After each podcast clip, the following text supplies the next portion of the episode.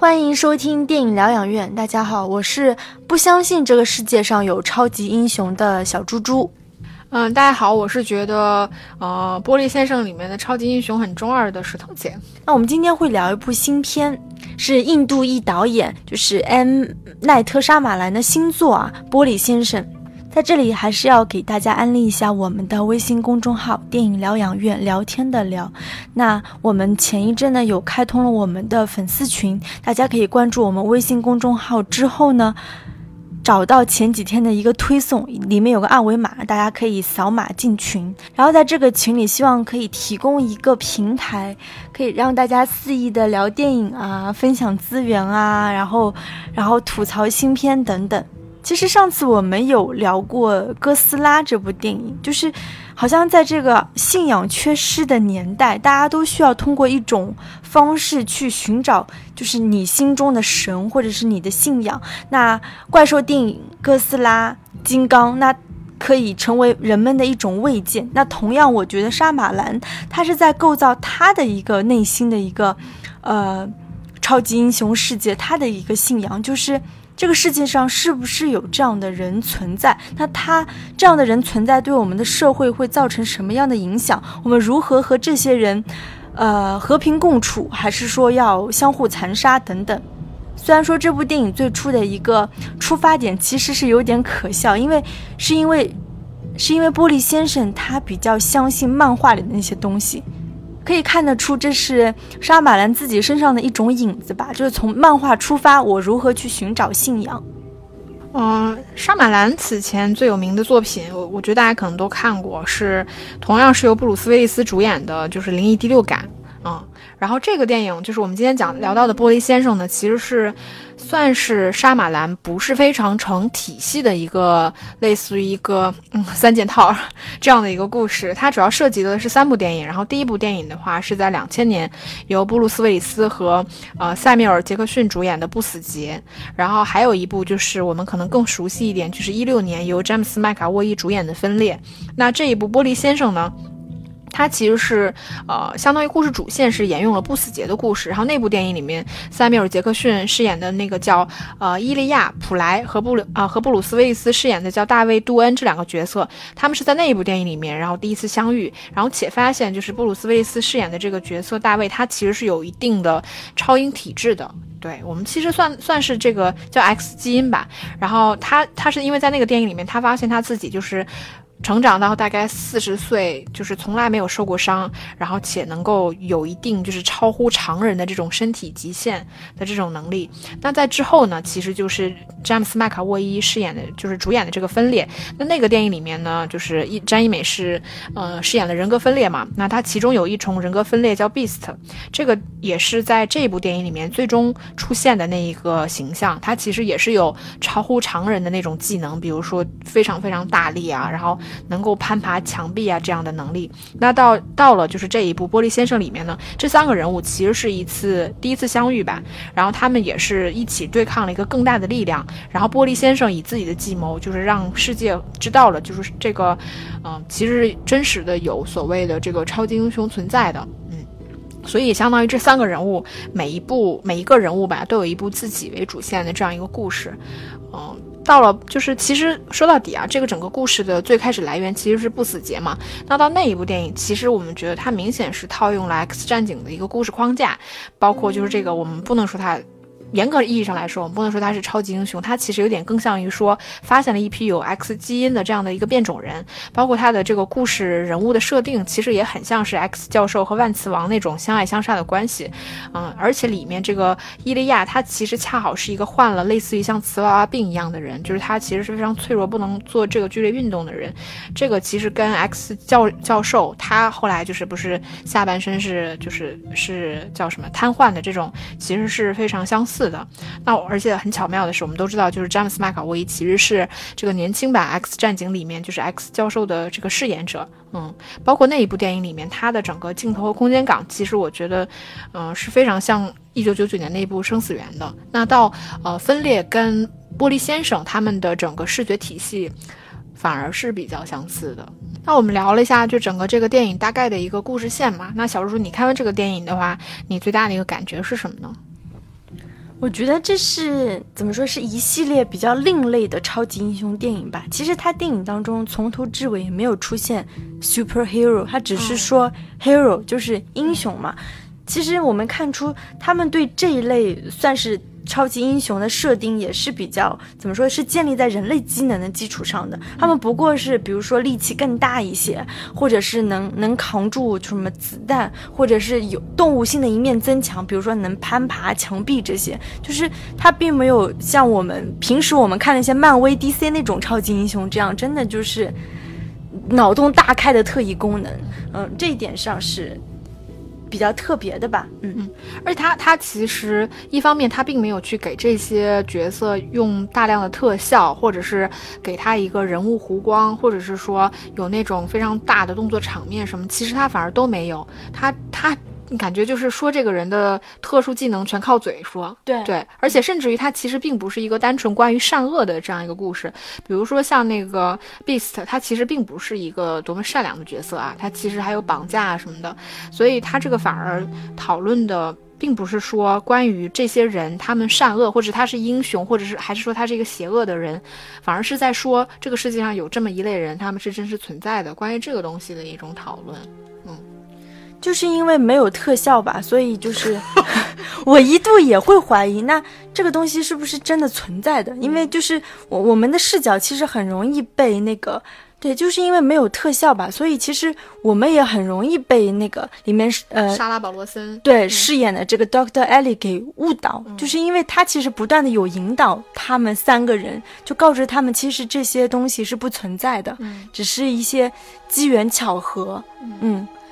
这个是因为我反正是这样，我是以这样的顺序来看的啊。因为我我其实真的不不觉得说《山马兰》这三部电影是有意识去打造成一个三部曲，我真的不这样认为。我觉得它反而是一种出于这种比较机动性的拍法，所以我看的顺序，我其实是先看的詹一美的《分裂》嗯，因为我看那部电影的时候，其实我是完全把它当成一个就是说，呃，詹姆斯麦卡威来炫他的演技，然后有这种人格分裂的。极限就是我们探讨人格分裂的极限到底在什么样地方的这样一个电影。然后我接下来是看的《玻璃先生》，然后所以我我在看的时候，我对我对于另外两个人物其实是没有什么感知的。我也并不知道说原来布鲁斯威利斯饰演那个大卫，他是真的有所谓的这种嗯异于常人的一面的，我没有这种预设。那所以当你提到说就是这个 Doctor Ellie 他去呃游说大家说，其实你的所所谓的这种超级能力不过是一些机缘巧合造成的时候。其实我我我是有被说服的，对，确实是这样。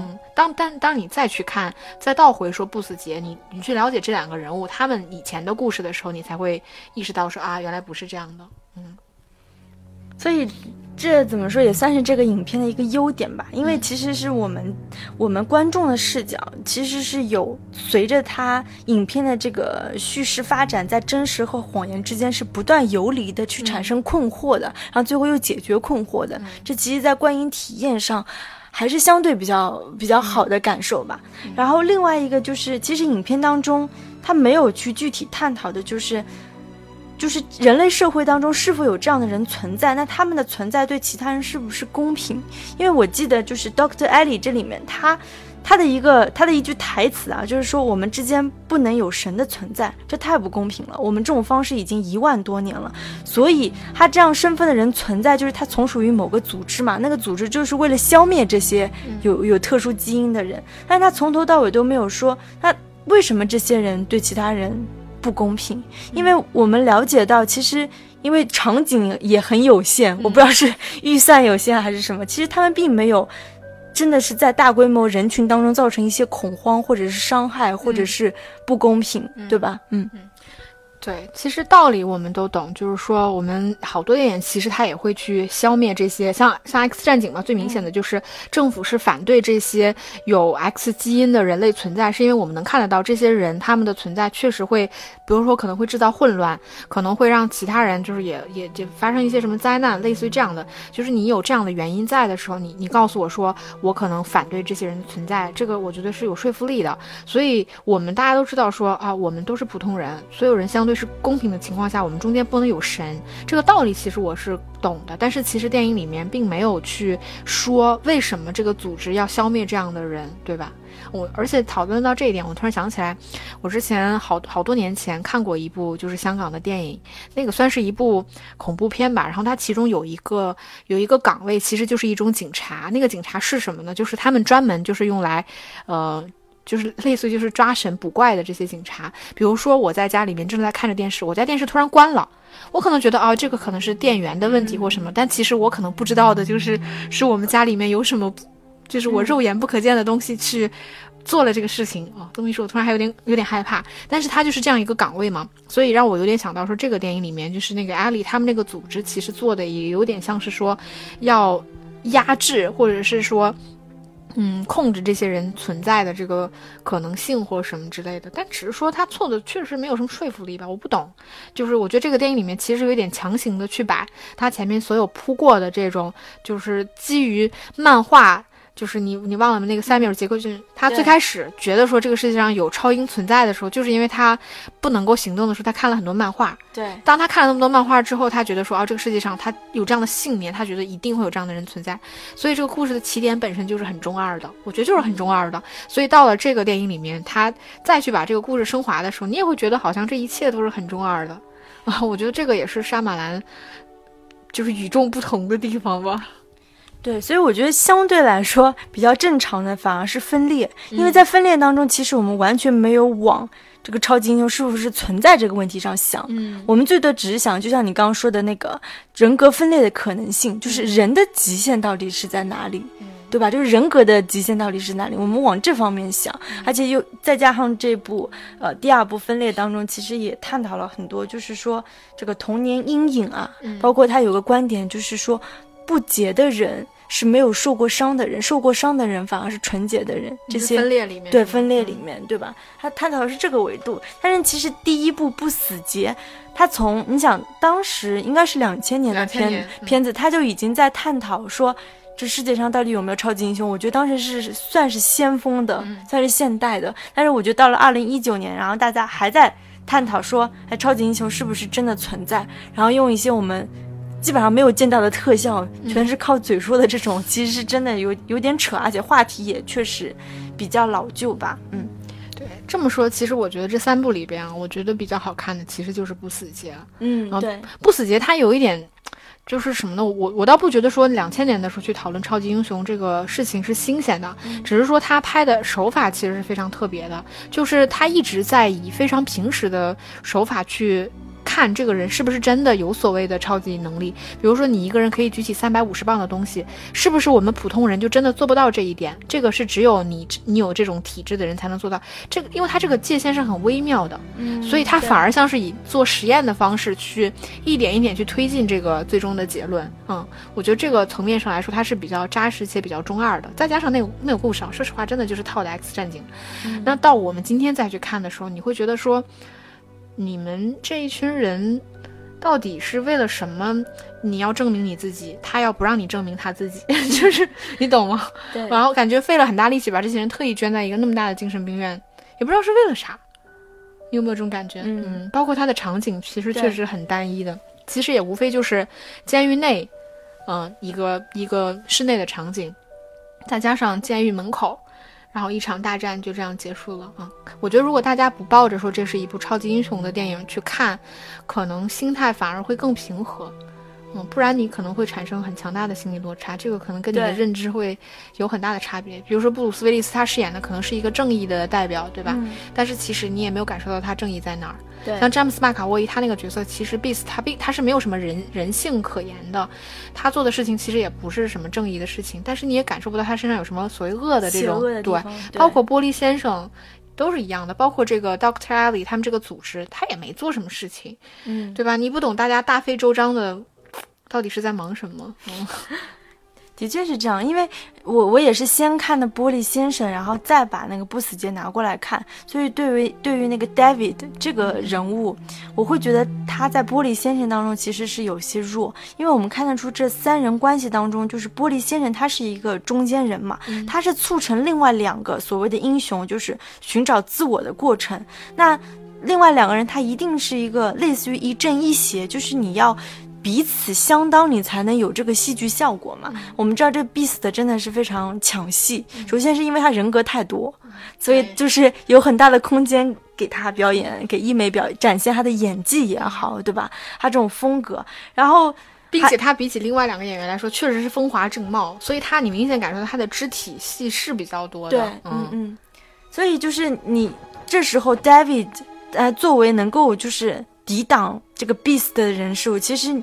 你是存在质疑的，嗯，对吧？你因为首先你也没有看到他展现过多的一个超能力，其次就是就像你说的，一个是正当青年的一个人，还有一个就是起码我二十年前就已经看过他。可能有一些超能力的时候，你现在毕竟人家儿子都这么大了，然后作为一个老头还要去跟人家 B 四打的时候，你是相对来说没有说服力的。再加上最后其实他们所谓的大战，也可以说是草草结束吧，嗯，也不能说，呃，怎么说，就是因为他们其实最后作战的分就是关注点是分散的，对，是分散的，非常分散，对。一会儿就是他们把矛盾转到那个玻璃先生上，说啊他曾经杀了你的父亲什么的。然后一会儿就是那你还是要去跟他对抗，那你为什么？那就失去了对抗的理由嘛，嗯，对吧？我觉得他这个绝对不是，就是因为沙马兰本来就是一个非常脑洞非常大的导演，所以他最后这个我们想象中的一个高潮戏，其实绝对不是他想要的那样一个传统好莱坞式的一个高潮戏，嗯。包括我觉得他这个电影其实最大的一个一个问题所在，就是我们觉得这个电影其实中间非常拖沓无聊，以及这种就是我们觉得中间很游离的部分，就这个故事到底是真的还是假的的时候，其实它这整个故事框架真的跟不死劫是一样的，嗯，只是说，嗯，因为不死劫确实处理的比他更好。对吧？不不死劫，我觉得是从一个更大的框架开始，然后不断的去缩小。那这个电影呢，反而是一直着力在一个非常小的故事，然后反而到强行，最后到强行把它推大。这个我觉得从逻辑上来说，虽然他们的故事框架用的是一样的，但是观众的接受度跟这个心理落差，我觉得相对来说也是比较大的。嗯，所以如果要让我排个序的话，我觉得这三部电影一定是不死劫是最好的，其次是分裂，最后才是玻璃先生。再加上就是另外一个可以吐槽的点，就是最后的时候，这两位英雄算是去世了嘛，就算是死了嘛。但算英雄吧，嗯，就是这两个特特种人，对变种人。但是其实他们每个人身上，其实每个人他都有一个所谓的亲人或者是一个精神寄托的对象，对吧？情感线吧，对吧？像像 David 就是他的儿子嘛，然后玻璃先生是他的母亲，对吧？然后是那个呃，Beast 是那个。姑娘，其实那个姑娘，我觉得也是挺扯的。第一部被他绑架了吗？对，其实挺斯德哥尔摩症。对，然后那这三个人，其实你们三个人站在一起的理由，就是把这个视频就是传播出去，让让大众确信，就是世界上真的是有这样的人存在的。对，所所以就是你会觉得这三个人的一种所谓的这样的一个行为或者是结盟，也是有一点点牵强的。嗯，信念吧。我觉得这个这个电影里面就是很隐晦的传递出来一种所谓的信念，嗯嗯，就是要相信这个世界上有这样的人存在。因为玻璃先生第一，我就说他这个，主要是因为他这个起源太中二，就是他玻璃先生，我不就说玻璃先生产生这种信念最大的原因是在于漫画，对吧？然后像这个里面，就是他这几个有情感连接的人，对于呃对方的这种所谓的信念感，其实是来自于一种。情感上的吧，就是是说不清道不明的，没有什么真正所谓说强大支撑力的东西。嗯，所以，我我看这个电影的时候，我感觉其实挺微妙的。说实话，我觉得这个电影拍的真的不好。嗯，就是不玻璃先生这整个电影拍的不好，但是我又同时觉得他其实这个电影里面是有非常多有趣且闪光的地方，就在于说他所想要拍的这套东西其实脱离于我们常规所能想象到，就是他是脱离观众预期的。对，这个是，嗯，但是真的前面那个那个一大段的在精神病院的戏份实在是太拖沓了，对吧？我觉得他。甚至没有真的制造出一种所谓引导观众去对于正在发生的这件事情所谓怀疑或者是游离的这个状态，我觉得他连这个最基本的其实都没有做到。嗯，你觉得呢？我自己看完这部电影，我会觉得很无聊，就是我我不知道从何说起，就是有点无感。嗯，我并没有得获取到很多东西。我觉得听众听到这儿已经开始会怀疑说，那你们到底为什么要聊这部电影啊？对，我为什我们为什么要聊这部电影？那是因为沙马兰啊，对对对对，我觉得沙马兰还是一个非常有意思的导演。嗯嗯，我我觉得大家也可以把就是不死，尤其是不死节可以拿出来再看一下。嗯，尤其是把那个不死节跟那个灵异第六感对照一下，你会发现这两个电影其实真的空间啊、故事啊、整个节奏啊，其实是非常非常一样的。我觉得他应该就是拍了灵异第六感之后，呃，第六感生死缘之后，然后。手里面可能有点钱了，就是趁机再抓紧拍一下，是我自己瞎想的。然后我们再来聊一下这个电影。我觉得经过我们吐槽了很多吧，我觉得它还是有优点的。第一个优点的话，我觉得是来自于就是詹姆斯麦卡威伊的演技。说实话，我在看《分裂》的时候，我我其实挺尬的。就是我我其实还挺喜欢詹姆斯麦卡威伊的。所以你当想象说这样一个演员他去演人格分裂的时候，而且多重可能有那种非常优雅的女性，然后有可能有小孩儿，还会有一些非常 gay 里 gay 气的人，其实你会觉得说这个是非常考验人演技的。那但我看那个电影的时候，其实我是觉得说有一点点，就是没有那么好，我感觉有一点用力过猛，嗯，就是因为他那个形象跟他所饰演那个角色之间，我觉得接受起来还是有一些难度的。但是到了这一部《玻璃先生》里面，我不知道是因为我觉得他的演技更自然了，还是说我对于他这个角色本身已经有了预设，所以当他再去饰演这个角色不同的这种人格的时候，我觉得我接受起来感觉自。流畅了很多吧，我觉得这个是我从这个电影里面看到非常就是，嗯，我觉得算是优点的地方。那除了詹姆斯麦卡威，那另外两个演员塞米尔杰克逊和布鲁斯威利斯，我觉得都是非常棒的演员。说实话，这个电影里面尽管说可能可发挥的空间没有那么大，但是你从这两个人物身上还是能看到那种非常稳健的部分。我觉得是让这个电影最后还压得住的很重要的一个一个来源。还有一点就是我印象比较深刻的就是那场，就是那个 Doctor Ellie 在那个一个算什么训话房里面，同时就是跟三个三个人对话的那场戏，他是用那种粉色去营造那种氛围，其实是是挺奇妙的。哦，跟其他的那个场景的色调色调完全不一样，对吧？就是因为那场戏我们知道，就是 Doctor Ellie 去试图说服他们，其实他们根本没有什么超能力。嗯。都是一些机缘巧合，他们只是一些精神病人，他们只是普通的病人，是需要得到精神治疗，对吧？但实际上我们知道并不是，所以那场戏的那个色调其实是起到了一种怎么说特殊的效果吧。因为粉色是一个还挺梦幻的颜色吧，我觉得有可能跟这个有关系，因为它可能它其实有在暗示我们说这一切其实是虚假的。就这个女人，她她的那场戏她是很强势的，她自己一直在说一些每个人都有道理啊什么什么的。嗯，我觉得是有这个有这个意图在，嗯，做的很隐晦的一场就是粉色的戏，营造这场虚假的氛围。因为毕竟我们看到其他所有的戏份，其实它都是偏冷色调的。嗯，我觉得是这个部分吧。但这场戏就已经成为了你在这个电影里面发现的闪光点了。对，但是还有就是这个人物吧，Doctor Ellie，我觉得他算是一个相对来说反转比较成功的，虽然也有点扯，但是就是还是让人意外的，因为我确实是没有想过他是为这样的组织工作，而且他所有说的话都是都是谎言。我以为他真的就是那种特别善良、特别正义的那种医生，想要治好他们的病。嗯，有一点感觉。嗯，再说一下沙马兰这个导演吧。其实他，我觉得他有一种很典型的是高开低走的人，对吧？因为他他的那个灵异第六感和那个不死劫，在当时都算是比较成功的片子。没有，只有只有灵异灵异第六感算吧。嗯，但是不死劫的口碑也算是不错嘛。但是但是之后，其实他拍的很多片都怎么说？一个是票房很不理想，发挥很不稳定，对，然后他还多次获得你知道那个啥金酸梅金酸梅奖，对我觉我觉得是挺可笑的。不不，但我我真的觉得他是一个很有趣的导演，这个也是我我我跟你说，我说我我们要聊一下这个电影的原因所在。我觉得山马兰他他就不是好莱坞那一套，他的脑洞跟我们想象中的都不一样。嗯，我觉得我觉得这个是他有意思的地方。那像这种导演，其实他的发挥就是会不稳定的。你你很难说他是一个多么有才华的导演，甚至啊，我觉得他并不是一个多么有才华的导演，嗯只是说他的想法是常常跳脱我们传统思维或者是框架下你所能想到的那种东西。嗯，包括我就说他拍就是我们所谓的这种变种人，或者说有超超级英雄这种基因在的故事的时候，他他采用的反而是一种压抑化的处理，他没有什么高潮，没有什么所谓的这种激烈。的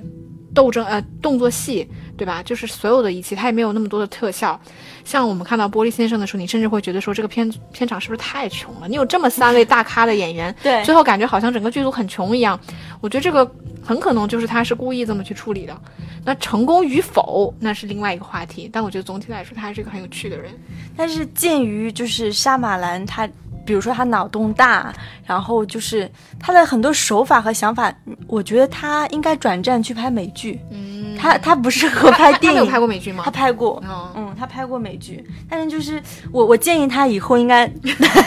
多可以拍一些美剧。你说这种需需要靠脑洞的是吗？对啊，对啊，因为他的风格真的很适合拍美剧，就包括他这个结尾也是，我以为他要拍一系列的电影，创造一个什么宇宇宙观，然后怎么对抗这个应该并不这个组织，对吧？我觉得他他应该是非常松散的这个想法。嗯，其实我我是之前我我是之前不知道那个就是威尔史密斯拍的那个《重返地球》演的那个《重返地球》是山马兰拍的。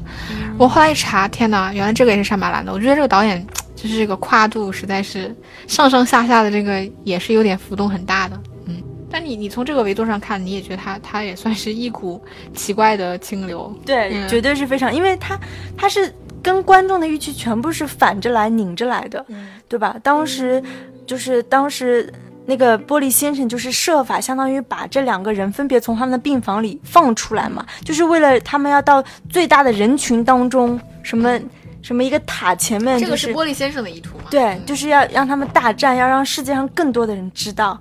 但是结果其实没有，他们只是在精神病院门口就草草的结束了这个战争。但是后来我们又知道，其实这是玻璃先生的一一个、一步棋子吧，因为他们早就早早的就设好了那些摄像头，对吧？所以说他的这种，我我不知道，就是可能有一部分观众的话是不太适应这种全部跟你预期反着来的电影。反正我觉得你不能抱着是超英的这种心态去看，嗯，抱着这种心态看，你就会觉得妈呀，这是啥？